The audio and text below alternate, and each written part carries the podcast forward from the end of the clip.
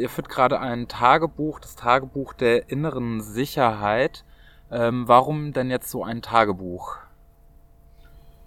Naja, die Maßnahmen, die da gerade verhängt werden und immer wieder verlängert werden, also Beschränkungen, Sperren, Verordnungen, Gemeinverfügungen, man verliert ja so ein bisschen den Überblick und die sind ja relativ weitgehend. Also das betrifft äh, eben Grundrechts, äh, Grundrechte, die eingeschränkt werden, zum Beispiel äh, Freizügigkeit, also das äh, Verlassen der Wohnung, Versammlungen sind verboten, aber es gibt natürlich auch etliche andere Verbote. Und um das im Prinzip zu dokumentieren und äh, um das dann später quasi auch rückwärts zu lesen, also sich dann eben alles nochmal anzugucken, wenn die Krise dann mal vorüber ist, ähm, was dann quasi auch alles wieder zurückgenommen werden soll. Dafür ist so ein bisschen das Tagebuch. Und natürlich auch ganz klar, also es ist ja nicht jeder in der Lage, sich da regelmäßig den Überblick zu verschaffen, was jetzt gerade alles beschlossen wurde. Es ist natürlich auch so ein bisschen Dienst für so Freundinnen und Freunde, für Leute so aus unserem Milieu, für unsere Leserinnen. Wir geben auch eine Zeitschrift heraus, also um so ein bisschen ähm, up-to-date zu bleiben. Der erste Eintrag sehe ich, ähm, beginnt, meine ich, am 27. Februar. Das ist die Einrichtung ja. des Krisenstabs, genau. Und äh, jetzt läuft es ja jetzt schon seit über einem Monat. Ähm, habt ihr da eine, schon, schon eine Einschätzung, wie das jetzt so weitergeht, beziehungsweise was könnt ihr da gerade raussehen schon?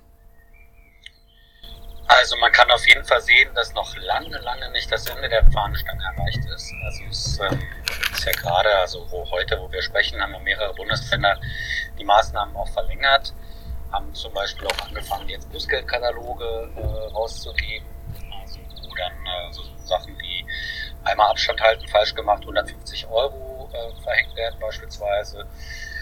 Oder man führt eine Versammlung durch oder man nimmt an einer Versammlung teil, äh, die natürlich nicht genehmigt ist, äh, 500 Euro, man organisiert eine Versammlung, 2500 Euro. Also äh, das geht ja jetzt sozusagen, äh, kommt ja sozusagen richtig erst in Schwung. Dann kommt dazu beispielsweise die Bundeswehr. Das ist ja alles noch gar nicht absehbar, wohin da die Reise geht. Also natürlich, wie üblich, hat die Bundeswehr diverse Amtshilfeersuchen beantwortet. Das ist auch relativ normal. Die Bundeswehr hat ja ähm, viele Kapazitäten, jetzt sagen wir mal für Logistik und auch im medizinischen Bereich ähm, ist das ja irgendwie auch logisch, also dass die, die Bundeswehr quasi da von den Kommunen angefragt wird und da unterstützt. Hier ist aber die Rede von noch was ganz anderem. Also jetzt Bundeswehr soll zum Beispiel unter anderem 600 Feldjäger stellen, die den Verkehr regeln könnten, aber auch Objektschutz machen. Und hier und da wird auch gewunken, also auch die Verteidigungsministerin ist da, geht da in diese Richtung, dass die zum Beispiel auch die Polizei unterstützen könnten. Und dann fragt man sich natürlich mit was. Ich würde mal sagen, wir müssen jetzt nicht befürchten, dass die Bundeswehr hier mit Panzern äh, und Tornado-Flugzeugen äh, aufkreuzt. Das macht ja auch überhaupt keinen Sinn. Aber es ist ja schon schlimm genug, wenn die Bundeswehr bewaffnet ist und diese Waffen im Zweifel, also ne, jetzt Polizei, wie Polizei bewaffnet ist und diese Waffen im Zweifel auch einsetzt. Also da ist noch äh, Luft nach oben, weil zum Beispiel die Bundeswehr soll die endgültige Einsatzbereitschaft auch erst diesen Freitag erklären. Und dann muss man halt mal gucken, wie das weitergeht. Jetzt ist ja nicht nur, dass äh, die Bundeswehr sich äh, jetzt darauf vorbereitet, eben polizeiliche Dienst äh, oder doch Dienste ähm, wahrzunehmen. Ähm, es gibt ja schon Berichte aus den ersten Gemeinden und Städten, die ja auch private Sicherheitsunternehmen äh, damit ausstatten wollen mit polizeilichen Befugnissen. Ja, das haben die auch schon gemacht. Also in Nordrhein-Westfalen und in Baden-Württemberg äh, gibt es ein paar äh, kleinere Städte, würde ich das beurteilen, also äh, Kreise, die das eingeführt haben und die den privaten Sicherheitsfirmen auch ordentliche Befugnisse übertragen haben. Das bedeutet, die dürfen Personalien feststellen und die dürfen zum Beispiel auch Platzverweise erteilen. Das ist jetzt, äh, sage ich mal, nicht ungewöhnlich, aber wie viele dieser Maßnahmen, also nicht ungewöhnlich im Sinne von, diese Zusammenarbeit äh, gab es auch schon vor Corona in äh, äh verschiedenen Städten, in verschiedenen Gemeinden. Aber jetzt ähm, im Windschatten sozusagen dieser ganzen Krise sind solche Maßnahmen halt plötzlich total normal. Und darum geht ja auch so ein bisschen das Tagebuch, ne? so diese vielfältigen äh, Maßnahmen zu sammeln und natürlich vielleicht auch irgendwann so ein bisschen so eine Systematik zu erkennen. Also eine Sache, die zum Beispiel auch so ein bisschen klar geworden ist, ist ganz interessant, also das weiß man auch, wenn man Zeitungen liest, wenn man bei uns ähm, auf dem Blog anschaut, kann man es aber nochmal nachlesen, wie zum Beispiel auch eben dieser Wettkampf äh, zwischen Bayern und dem Bund. Also dass äh, Bayern zum Beispiel auch mit den Ausgangssperren vorgedrescht ist, das hat ja zu heftigen Streitern auch geführt unter den äh, Landesinnenministern beispielsweise. Und Bayern war auch das erste Bundesland, was jetzt äh, gerade äh, vor ein paar Tagen Verordnung äh, eben verlängert hat, ähm, beispielsweise. Und ab heute ziehen die anderen Bundesländer nach. Also wie sich Bayern dann quasi so profiliert als ähm, ne, wir sind die besonders guten Gesundheitspolizisten. Sowas kann man natürlich auch, äh, dokumentieren wir natürlich auch und versuchen wir auch so ein Gefühl für zu vermitteln. Jetzt sind ja diese ganzen Maßnahmen werden ja damit begründet, dass es ja eben darum geht, diese Pandemie ähm, einzudämmen beziehungsweise ähm, flach zu halten, dass es eben nicht einen äh, großen Anstieg von, von Erkrankten gibt. Se seht ihr das äh, als, als ein geeignetes Mittel dafür? Naja, wir sind ja keine, keine Gesundheitspolitikerinnen und Politiker. Also wir können ja auch nur davon ausgehen, dass äh, diese, äh, dieses Virus eine Krise ist, die real ist. Also ich sag mal, ich persönlich gehöre nicht zu den Leuten, die das grundsätzlich bezweifeln. Und ich würde auch sagen, dass es äh, sicherlich Sinn macht, ähm, Verhaltensänderungen in der Bevölkerung herbeizuführen.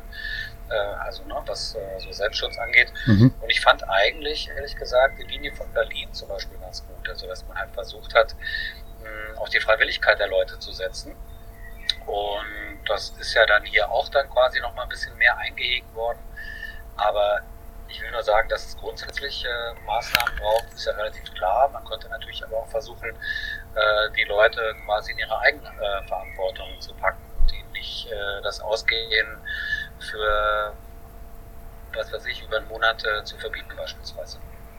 Also zum Beispiel was ich, was ich halt auch ganz äh, interessant fand, war also die, ähm, die Ausgangsbeschränkungen in Berlin, die ja noch nicht verfügt waren äh, vor einer Woche, vor einer Woche.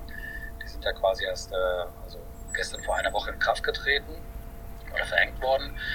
Da war ja so ein bisschen die Ansage so, okay, wir haben das jetzt mal versucht, ähm, euch aufzufordern, zu Hause zu bleiben. Und jetzt überprüfen wir das. Das war ja die Debatte, ähm, wo das Robert Koch Institut die Handydaten von großen Providern bekommen hat, also äh, O2 und Telekom. Und ähm, mich haben dann auch zahlreiche Kanälen, Mails erreicht, wo die Leute gesagt haben, man muss sich jetzt unbedingt austragen bei den Telefongesellschaften, äh, dass die die Daten nicht weitergeben. Ich fand das jetzt gar nicht so schlimm, ehrlich gesagt, in der Datenweitergabe. Also natürlich, ähm, ich kritisiere sowas auch, aber aus anderen Gründen ist es eher so, das ist deren tägliches Geschäft. Daten zu verkaufen. Ähm, also das sind anonymisierte Daten, die äh, sozusagen Nebenerwerb dieser Firmen sind. Und äh, in dem Fall haben sie die Daten halt dem Robert Koch Institut gegeben, also insofern nichts Besonderes. Äh, sie haben es sogar gratis gemacht. Ähm, und es waren auch keine personalisierten Daten, da bin ich relativ von überzeugt. Und deswegen fand ich jetzt in dem Fall, ähm, können so Daten ja auch ganz brauchen. Ne? Also dass man halt ähm, quasi ja äh, eben als äh, Behörde schaut, ähm, was macht die Bevölkerung, wo muss ich gegebenenfalls nachsteuern. Und natürlich müssen die Daten nicht unbedingt äh, zu Verboten führen, wie es dann äh, passiert ist. Aber generell, dass man solche anonymisierten Daten nutzt, wenn sie wirklich anonymisiert sind, und davon gehe ich in dem Fall aus, würde ich jetzt sagen, äh, ist da auch nichts einzuwenden. Kritischer finde ich jetzt zum Beispiel äh, diese App, über die wir die ganze Zeit, mhm. also, wo sehr viel Gewese drum gemacht wird. Das versuchen wir auch so ein bisschen darzustellen auf dem Blog, also die neuen Schritte zu dieser App. Ist ja relativ äh, bekannt, dass der Gesundheitsminister das in das äh, neue Infektionsschutzgesetz schreiben wollte, aber nicht funktioniert hat. Und äh, er hat das irgendwie auch nicht richtig kapiert mit dieser App. Er wollte da Handyortung, das können eigentlich nur, da konnten, können nur Funkzellenabfragen mit gemeint sein. Ähm, zur Verfolgung von Infizierten bzw. Kontaktpersonen, zur Identifizierung von Kontaktpersonen. Ähm, äh, benutzen und das geht ja gar nicht. Das haben dann äh, nachgewiesen. Und jetzt wird halt äh, auf verschiedenen Ebenen, also vom Robert-Koch-Institut, aber auch außerhalb, versucht, eben so eine App zu entwickeln. Und das ist ein interessanter Wettlauf, weil es gibt da auch Leute, denen liegt sehr viel an Datenschutz und Privatheit. Die sind aber generell bereit ähm, äh, oder wären generell bereit, so eine, so eine App sich zu installieren oder eben jetzt zu entwickeln. Und äh, da muss man mal gucken, weil das Robert-Koch-Institut ähm, entwirft eben auch so eine App und da, die wird bestimmt auch irgendeine Möglichkeit haben, äh, mit Behörden zu kommunizieren. Und ähm, das ist ein ganz interessanter Prozess, wie da halt quasi über so eine App versucht wird, auch jetzt so auszuhandeln, was ist man bereit, quasi preiszugeben, beispielsweise an Datenschutz oder an überhaupt an, äh, an Personendaten und was gesteht man dem Staat überhaupt an Kontroll Kontrollinstrumenten zu.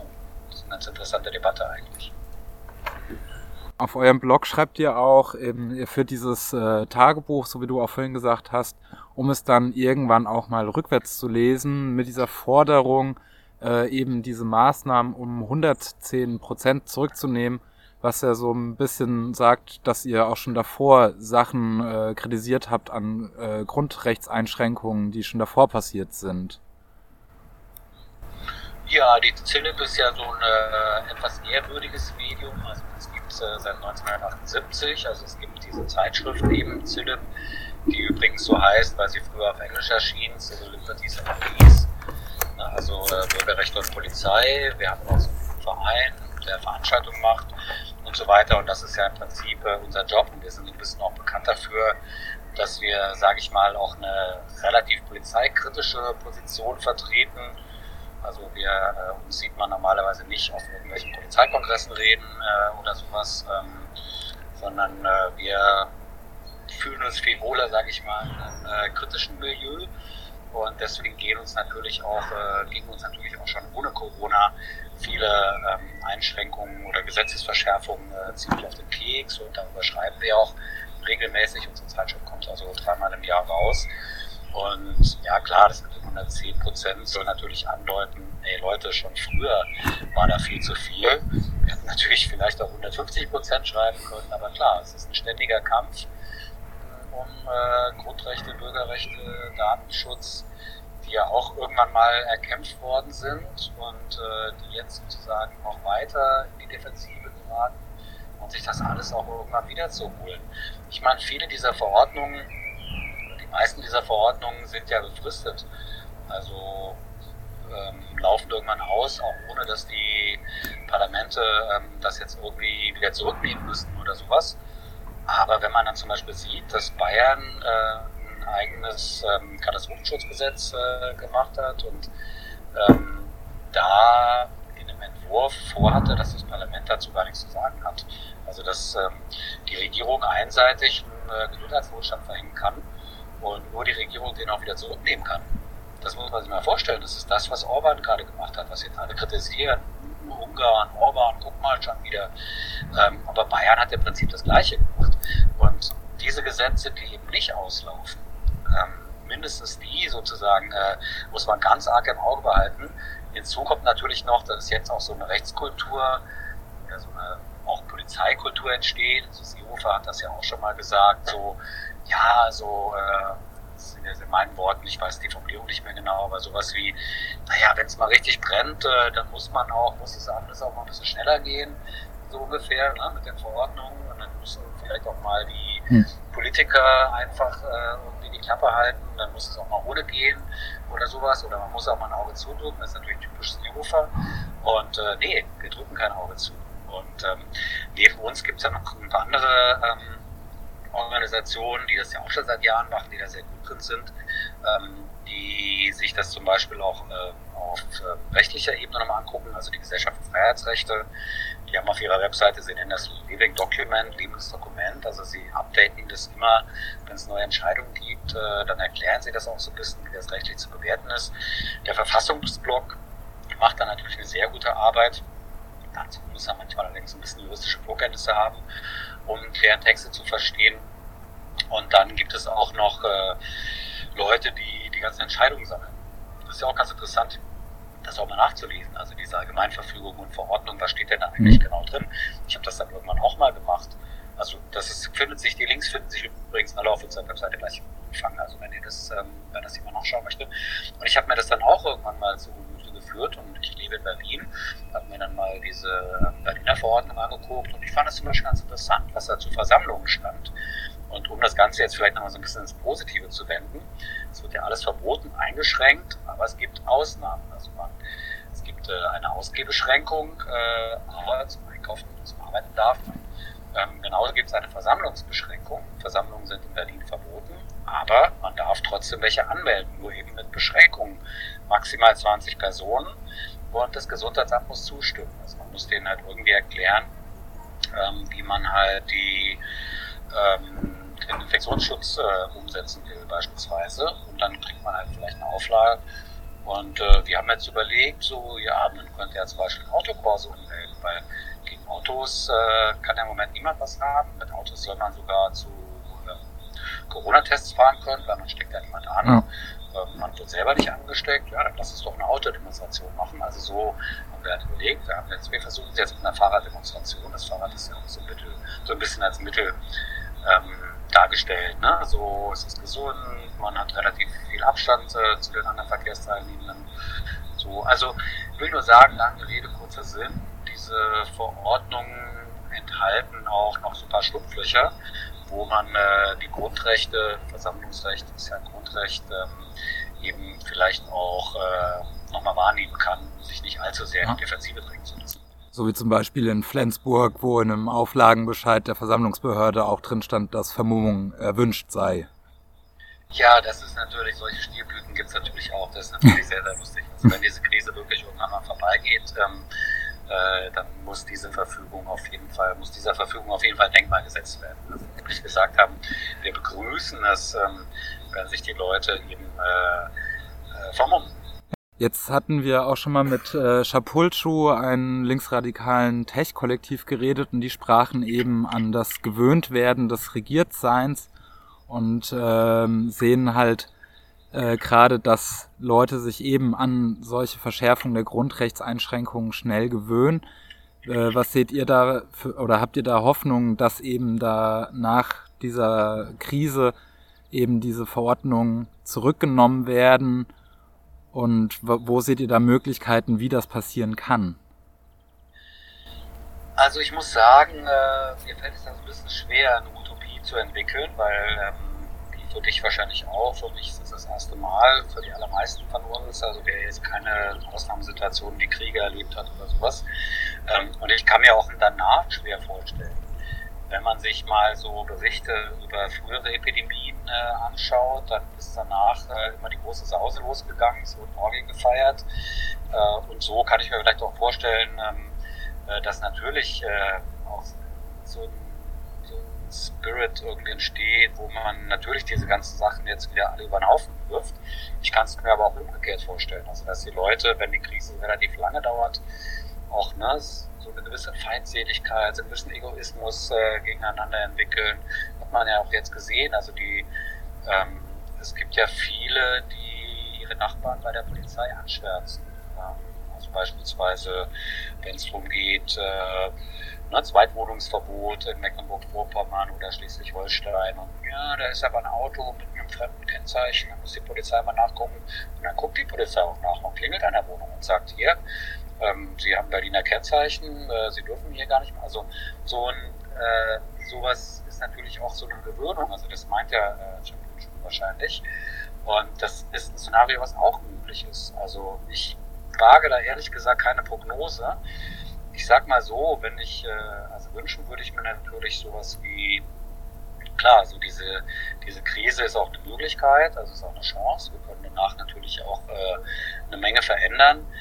Also gerade jetzt so im Klimabereich erscheint das ja greifbar. Ne? Also dass es äh, ja tatsächlich möglich ist, ähm, äh, krasse Einschnitte vorzunehmen und dass, dass man sich daran auch gewöhnen kann. Aber an Grundrechts, Grundrechtseinschränkungen möchten wir uns natürlich nicht gewöhnen. Also da wollen wir auf jeden Fall hinterher Orgien feiern und dass äh, die ganzen Gesetze dann alle äh, auf dem großen Feuer äh, verbrennen.